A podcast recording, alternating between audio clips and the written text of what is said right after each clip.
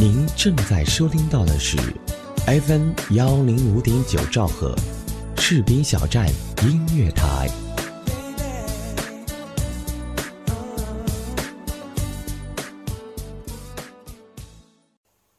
嘿，亲爱的陌生人，晚安，你好吗？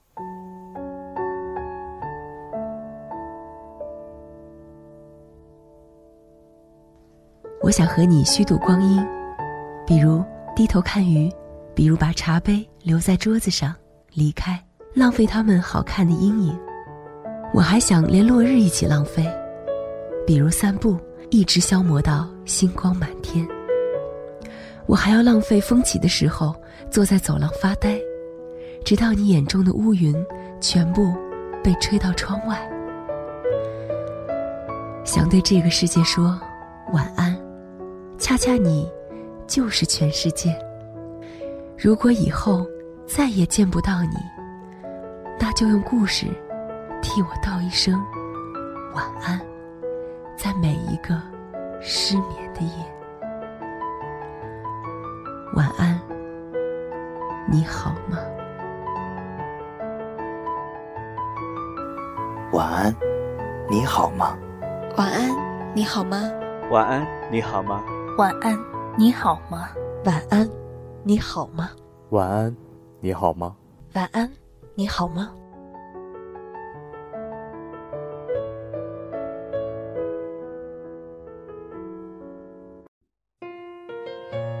嘿，亲爱的陌生人，你好吗？这里是士兵小站音乐台最新开播的晚间情感节目，晚安，你好吗？我是大白。感谢你的到来。如果你想了解更多的节目资讯，你可以关注微信账号，搜索“晚安，你好吗”。又或者，如果你有动人的故事，或者想与大白分享的心事，也可以在新浪微博 @NJ 李大白，希望可以给你带来一些安慰和快乐。那么今天的故事的名字叫做《三十岁前去西伯利亚流放》。来自于一位年轻的作家。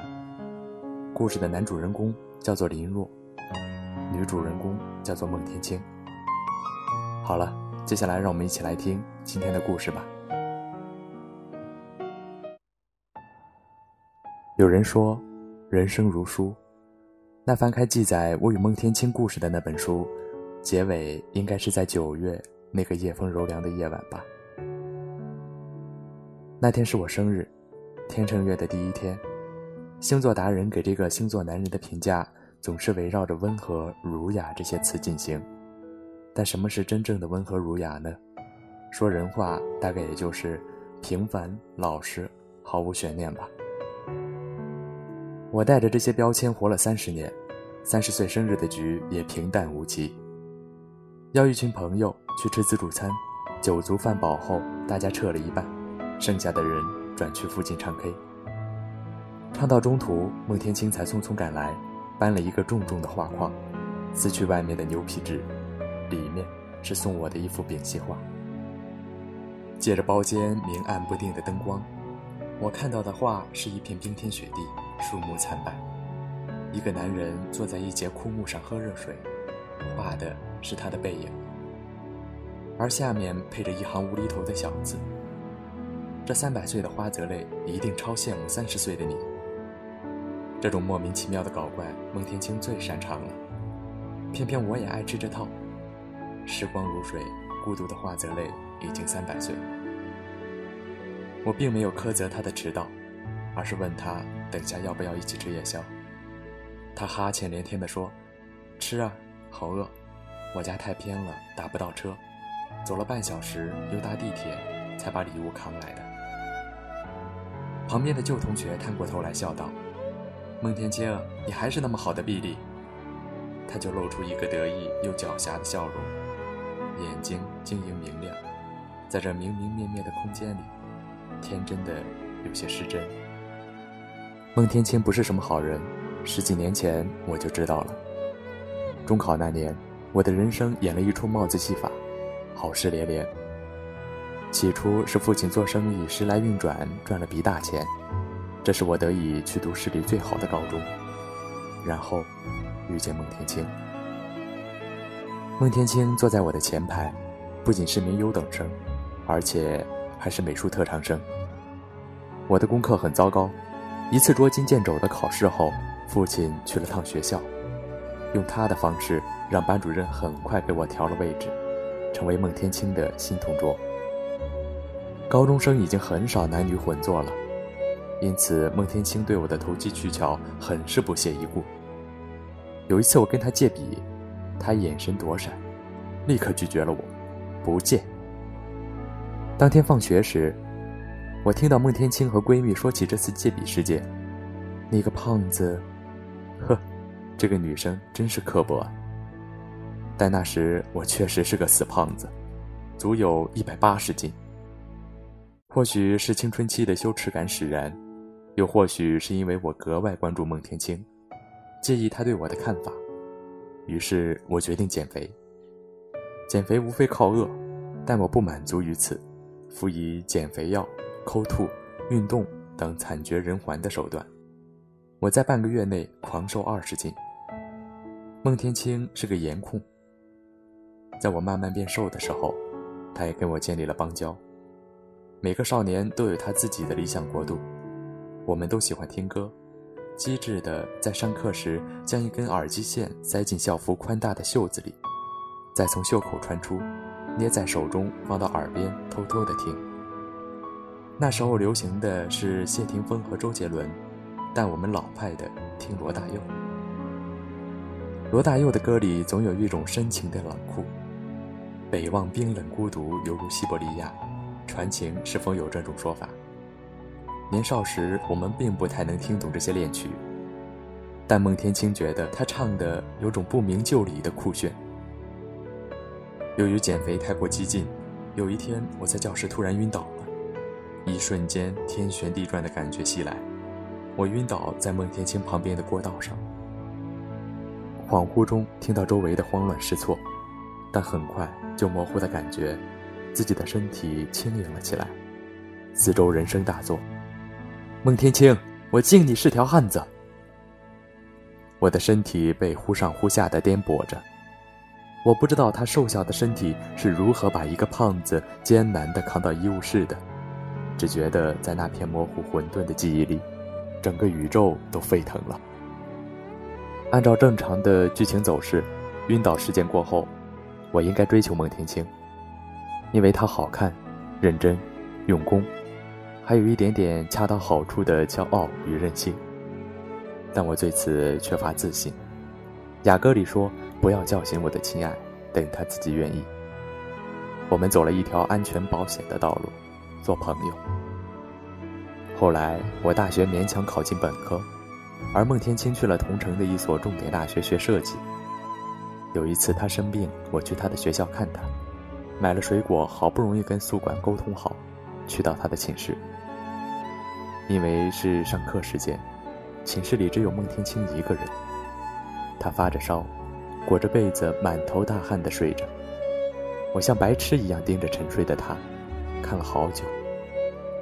做朋友的那些年，我从一个庞然大物慢慢转型，身边开始往来很多漂亮的女孩子。也许很多男人都是肤浅的视觉动物，我承认自己也是。我喜欢跟漂亮的女生谈恋爱。恋爱的方式很老套，无非就是吃饭、睡觉、买包包。买包这件事也许可以哄得全世界百分之九十的女孩眉开眼笑，但我知道，这百分之九十里不包括孟天青。我给他泡了蜂蜜水，拧了块毛巾帮他擦汗。突然他醒了，眼睛瞪得老大，好神奇！林若，我刚好梦见你。什么？梦见你被流放去了西伯利亚？他说：“无边无际的冰雪大陆，不是刚好适合孤独的人去流放吗？”我没有深究这个奇怪的梦，逼他喝下蜂蜜水，然后一起去吃饭。孟天青说：“烧退的差不多了，真想放肆一下。”于是我们去了一家新开的德国餐厅吃饭。德意志民族作为日耳曼人的直系后裔，饮食豪放彪悍。孟天青点了一只巨大的烤猪肘，然后笑嘻嘻地说：“哎，像不像高中时候的你？”我有些气短，对那盘肉瞬间没了口欲。拜你所赐，错过了早恋的最佳时机，所以现在才能当男神啊！他的眼中浮现笑意，否则只能等着去西伯利亚了。我无言以对，撕下一块烤肉丢进他的餐盘，自己却突然走了神，仿佛眼前真的出现了那片孤独的冰雪世界。还没等到与孟天青谈恋爱的那天，我的好运气就用完了。大学毕业后不久，我的父亲突发心梗去世，手忙脚乱地料理完丧事后，这才发现家里的产业早已亏空。面对现实的瞬间，真有种被打回原形的痛感。母亲是个柔弱的女人，养家的担子一下子落在了我这里。那段时间，我第一次懂得了那个词的意思。步履维艰。工厂仓库里积压了大批棉布的库存，抵债的话价格太低廉，我们亏不起那么大。我打算想办法折价卖掉，用来还债。没有工人，我就自己拖着一堆样品去浙江，找一位远房亲戚帮忙。那些样品很重，从前坐享其成惯了，我并不习惯这种程度的负重，但为了生存。在烈日下，我卯足力气扛着那堆货去亲戚的办公室。等电梯的间隙，我突然想到了孟天青。我绝望地想，也许这一生，我将离他越来越远了。一个人承认自己的本真，其实并不难，如果有合适的契机的话。这么多年以来，我虽在不断谈恋爱，但始终隐隐记挂着孟天青。他仿佛是我父亲生命中唯一的深刻。我一直都含混着对他的感情，带着情切，夹杂矛盾，最终渐渐丧失。在长辈那间宽敞明亮的办公室里，我再次碰壁。成年人的世界里，利益是第一游戏规则。我尴尬的在心里安慰自己。回来的路上接到了孟天青的电话。他说他刚好在浙江跟人做一个展，离得不远，一起吃个饭。孟天青留了长发，穿了一条长裙子，在阳光下微眯眼睛的样子就像一只漂亮的折耳猫。他大步地走过来，拨弄了一会儿那些布，说：“我认识一个工厂做棉布女装的，说不定需要这些布。”后来那顿饭没有吃成，孟天青一直在打电话，冷静地商讨。接洽。我们连夜赶回去清库存，之后的一切都很顺利。利用这批库存的资金，我们努力保住了家里的工厂。母亲很开心，觉得这挽回了一种岌岌可危的体面与尊严。她让我好好感谢孟天青。那段时间我约不到他，他一直在浙江，就是忙工作，简直忙得猪狗不如。孟天青的短信上是这样回我的。我犹豫着是否要向他表白。经过这次家道变故，对他的感情变得更加难以启齿。三十岁那晚，我扛着孟天青的画回家，把它放在餐桌上，一面倚靠着墙。原先这个位置摆放的是爱德华·霍普那幅著名的《夜游者》。当年去孟天青的卧室看他，那边墙上挂着的就是这一幅。我不是个附庸风雅的人，却莫名觉得霍普的画作孤独又寂寥，充斥着淡淡的疏离感与现代感。比起我蹩脚的审美趣味，显然孟天青高出了无数段位。当年他以新锐设计师的身份答应给那家工厂设计一批衣服，并允许亲自驻守在工厂进行打版跟跟进，条件是工厂得用我的布料。现在。他画的画轻松取代了爱德华·霍普。我在餐桌旁吃饭的时间变得更漫长了。母亲打来电话：“林若，我买了很好的大闸蟹，你回来吃一些。”吃蟹的时候，母亲突然说：“你怎么长了白头发？”我惊诧地抬头，母亲站起来从我头顶上拔下一根白发：“怎么会这样？你才刚三十岁而已呀！”母亲一生顺遂。也许她并不明白，苍老从来都与年龄无关。我到了三十岁的时候，好像突然被安装了一个机关，随着机关的打开，生命发生着剧烈而缓慢的变化，苍老与心碎全部降临。生日那晚唱 K，最后一首是饶十三的《旧情人》，我是世间的新欢。没有人空白，饶十三破碎的哭腔，静静地把整个夜晚唱的孤寂、彻骨、冰天雪地。你是谁的新欢和旧爱？当你行走在黑夜里，看一场不散场的电影，等一个等不来的人。我看着眼前模糊的孟天青，扎针似的记忆瞬间把我啃噬的片骨不存。对不起，成年人总在酒后道歉。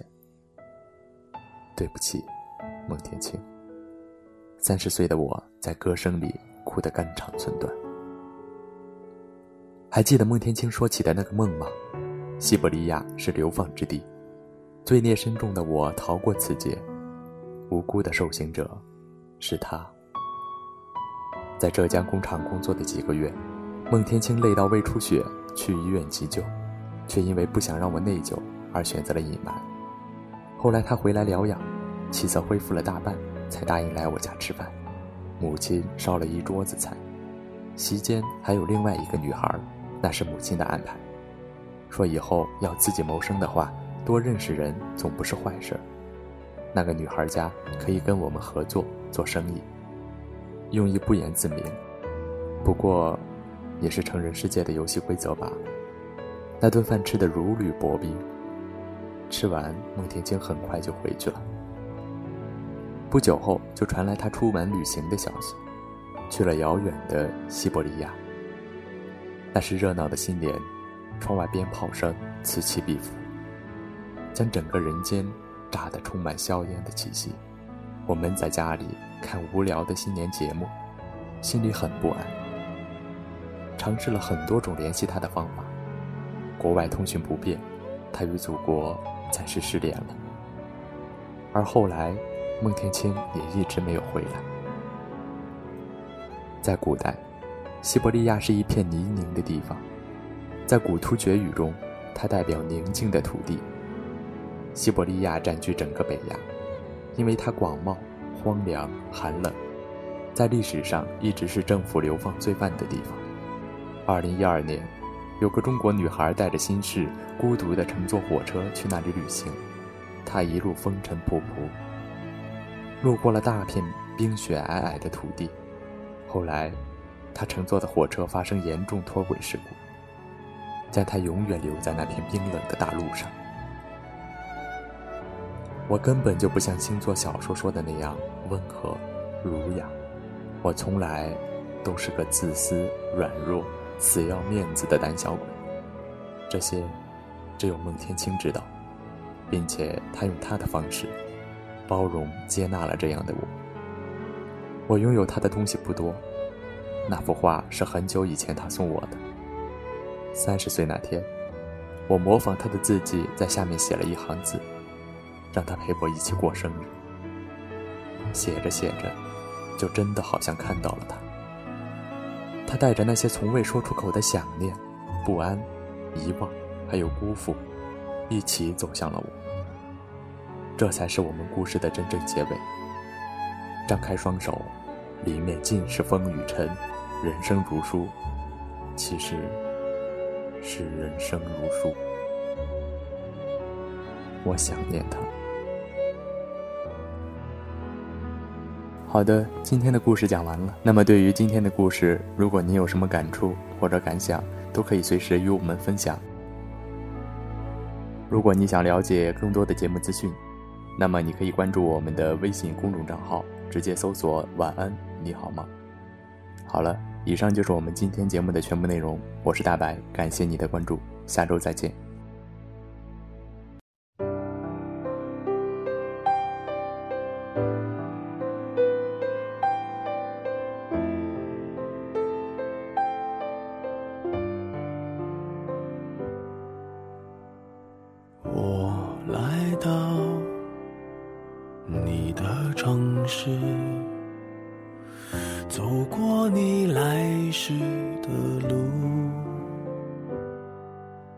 想象着没我的日子，你是怎样的孤独？拿着你给的照片，熟悉的那一条街，只是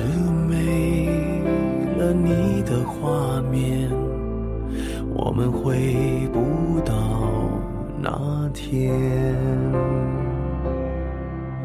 你会不会忽然的出现在街角的咖啡店？我会带着笑脸挥手寒暄，和你坐着聊聊天。我多么想和你见一面，看看你最近改变，不再去说从前，只是寒暄，对你说一句，只是说一句，好久。不见。